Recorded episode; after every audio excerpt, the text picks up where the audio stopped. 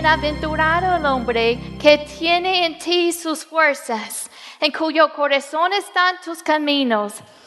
Y repite conmigo, atravesando el valle de lágrimas. Otra vez, atravesando el valle de lágrimas. Ahora yo lo voy a leer. Lo cambian en fuente cuando la lluvia llena los estanques. Irán de poder en poder. Verán a Dios en Sion. La semana pasada platicamos de esas situaciones difíciles en que nos encontramos, situaciones que no esperamos, que no pedimos. Y, y platicamos como los peregrinos iban de viaje a Jerusalén y tuvieron que pasar por este valle, que era un lugar árido, un lugar difícil, le llamaban um, valle de lágrimas. Pero venía adelante Jerusalén y iban a llegar a su destino. Y platicamos la última vez de que si no tenemos cuidado, podemos quedarnos estancados en una situación difícil, en una situación de dolor. Y lo podemos hacer de varias maneras. A veces el desánimo, a veces con depresión, a veces con falta de perdón. Y, entre más que yo intentaba preparar otra cosa, regresaba a lo mismo, que esta mañana vamos a hablar de perdón. No te quedes estancado en esa situación de dolor, en esa ofensa. ¿Cuántos de ustedes aquí um, han sido ofendidos? ¿Alguien los ha ofendido? ¿Cuántos? Yo creo que todos, ¿verdad? La palabra ofensa quiere decir en el original tropiezo, es o trampa. Eh, eh, y si no tenemos cuidado, podemos estar caminando hacia nuestro destino, hacia todo lo que, hacia la gloria, hacia todo lo que Dios tiene para mí. Y si yo no tengo cuidado, yo me puedo tropezar en una ofensa, puedo quedarme allí atado a pasado cuando Dios me quiere llevar a mi futuro. Esta semana salimos a caminar con nuestro perrito y como casi nunca lo, lo sacamos porque es mal creado, uh, lo, sacamos y, y teníamos, lo teníamos en su, ¿cómo se dice? Su cuerda. Y él tan emocionado que quiso, quiso avanzar, pero otra vez Arturo lo tenía otra vez, lo jalaba para atrás. Y, no podía, entre más que él quería correr y correr hacia adelante, no podía, porque otra vez lo jalamos atrás. Dios tiene grandes cosas para nosotros. Tiene, tiene un futuro bueno. Pero cuando nos quedamos en, en, la ofensa, cuando no perdonamos, estamos atándonos a pasado y no podemos avanzar hasta lo que Dios tiene para ti. No vale la pena no vale la pena. Yo he tenido eh, tantas oportunidades como ustedes de quedarme allí estancado en la ofensa. Pero he decidido que no vale la pena porque yo quiero todo lo que Dios tiene para mí. Y yo no me quiero estar atado a pasado cuando Dios tiene un futuro bueno para mí. Yo voy a seguir atravesando el valle de lágrimas.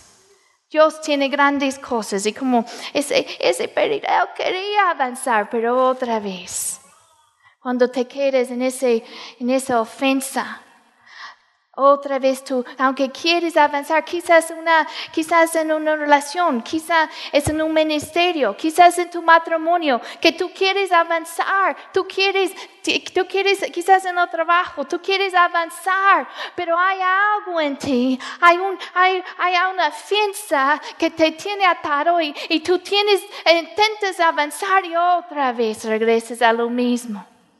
Es hora de dejarlo ir es hora de, romper esa, atadura en el nombre de Jesús, de dejarlo ir. Es hora de perdonar, porque grandes cosas tiene el Señor para ti. Ah, cada semana yo visito a, una compañía y esa, yo visito para platicar con, con las damas que trabajan allí. Y, y, lo hago los viernes. Y es una compañía que hacen vidrios. Y Cuando, cuando voy y visito a las damas, hay un cierto lugar en que salen el vidrio y es en una máquina, y si tienen la máquina prendida, eh, ellos no, no, pueden parar a, a platicar mucho tiempo porque va a acumular el vidrio. Viene otro, y viene otro, y tienen que dejarlo pasar. Si no, van a, van a, van a, se van a acumular todo ese vidrio allí y se pueden lastimar. Y mientras preparaba eso, el Señor me puso esa ilustración para ustedes, que hay algunos de nosotros que hemos estado acumulando ofensas. A veces son cosas pequeñas, pero se acumulan, se acumulan. Y, y tenemos que dejarlo ir. La palabra en griego más usada en el Nuevo Testamento para perdonar quiere decir enviarlo lejos. No eh, quiere decir dejarlo ir. Y a veces eh, hay ofensas que, que acumulamos y si no tenemos cuidado no lo dejamos ir. A veces las ofensas son reales, son, son de mucho, nos provocan mucho dolor.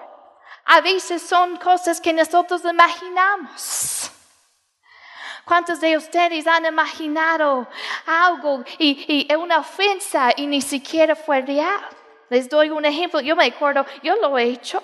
Yo me acuerdo hace, hace, hace años, yo, yo tuve que reunir con un pastor de platicar de algo y, yo le, teníamos planeado vernos y, y platicar de, de, de algo y yo le hablaba y no me contestaba. Y, y, entre, y, cuando finalmente me contestó, no tuvo tiempo y, y, vez tras vez y pasó un buen rato y yo pensé, que ya saben cómo empieza uno a imaginar, pues qué tiene en contra de mí, qué le hice. Yo sé que no lo han hecho ustedes, ¿verdad?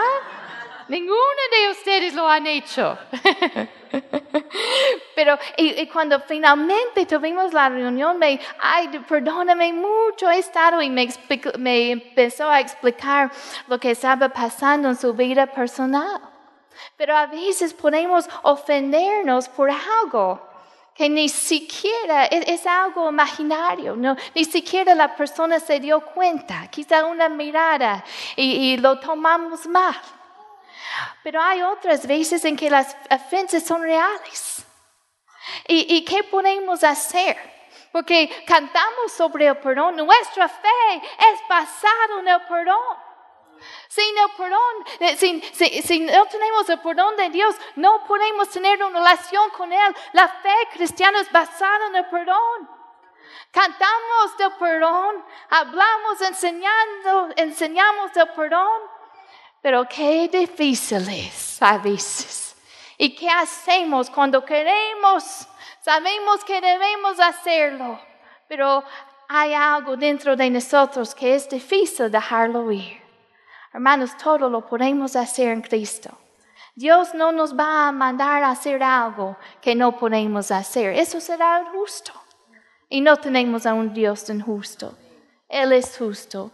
Vayan conmigo a, Mateo 18. A veces se acumulan las ofensas porque nosotros nos hemos ofendido demasiado fácilmente.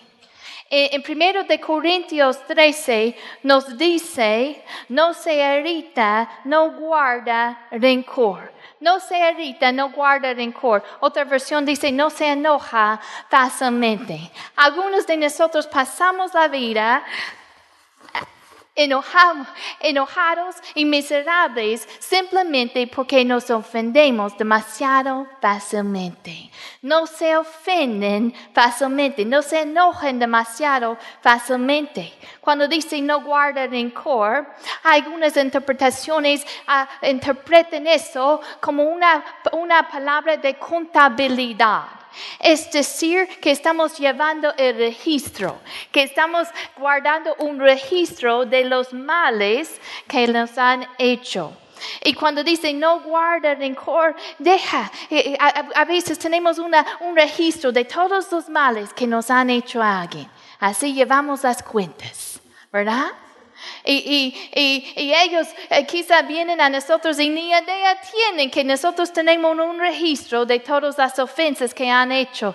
Y, y nos hablan y, uh, allí sale el enojo, el- la amargura. No, de- toma esa lista, toma ese registro de, ofensas y rómpelo. Quédate libre, porque es una manera miserable de vivir.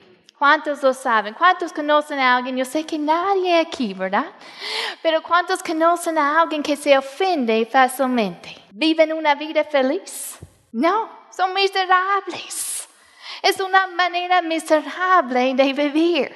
No sé, no. Hay, van a haber oportunidades. Cada uno de nosotros, no hay nadie aquí que no ha tenido una oportunidad de estar, de, de, estar ofendido. Hay- hay- van a venir otras oportunidades. Quizá esta semana vas a tener una, una oportunidad de, de estar ofendida. Pero no vale la pena dejar esa ofensa robarte de tu futuro, de la paz que Cristo compró para ti. No des tanto poder a esa ofensa. No des tanto poder a esa persona que te robe de tu futuro. ¿Están en Mateo 18? Vamos a empezar en versículo 21. Dice, entonces se le acercó Pedro y dijo, Señor, ¿cuántas veces perdonaré a mi hermano que peque contra mí? ¿Hasta siete? Jesús